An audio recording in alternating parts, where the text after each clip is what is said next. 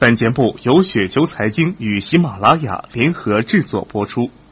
一字布局带奔顶，来自小小辛巴。我认为，牢记万物皆有周期是至关重要的。我敢肯定的东西不多，但以下这些话千真万确：周期永远胜在最后。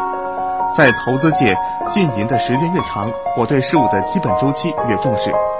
我有信心把握住的概念有二：法则一。多数事物都是有周期性的。法则二：当别人忘记法则一时，某些最大的盈亏机会就来了。周期的轮动规律，不同类股峰顶的一次达到，决定了我们可以早早发现那片知秋的落叶。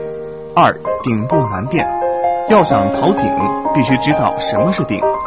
对于短线交易者而言，时时处处都是顶；相反，对于持股周期长达二三十年的超长线交易者而言，什么顶都不是顶。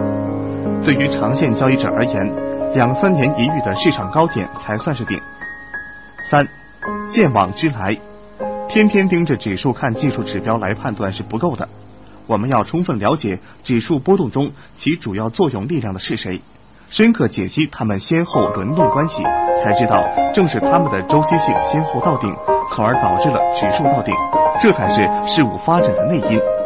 内在原因是牛市来的时候，有些机构先行入场，市场开始转暖，券商股察觉后举起牛市多头旗帜，从而引发更多机构入场后，券商即进入休息阶段，等待下一轮行情进一步热烈后，才再次聚齐，引发更大的做多热情。总体而言，会有两三个循环。四，中信为例，让我们以最具代表性的中信证券近一两年的表现为例。二零一四年九月五日，中信证券冲高至十三点八九元，带动上证达到高点两千三百二十七点五六点。此后，中信进入回调，而上证却在其他做多力量不断入场建仓的推高作用下，多涨了半个多月。于二零一四年十月九日达到两千三百九十一点阶段高位，才开始同步进入回调。显然，中信证券这个极限高点具有先行指标作用。五，落叶知秋，一叶落而知天下秋。见中信顶，即知大盘将到顶。那么，如何提前知道中信即将到顶呢？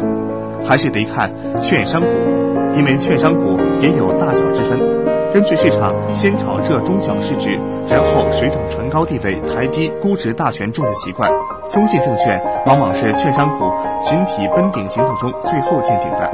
让我们以较大市值的光大证券为例，与中信证券对比来看，很明显，光大证券在二零一四年十二月九日那天，就跟大部分中小市值的券商股集体到顶了，而此时上证指数最高才三千零九十一点。离调整的阶段高点，二零一五年一月二十三日三千四百零六点九点，提早了一个半月，大盘涨幅还差百分之十。只有明智的人才会通过提前离场来规避下跌百分之三十的短期风险。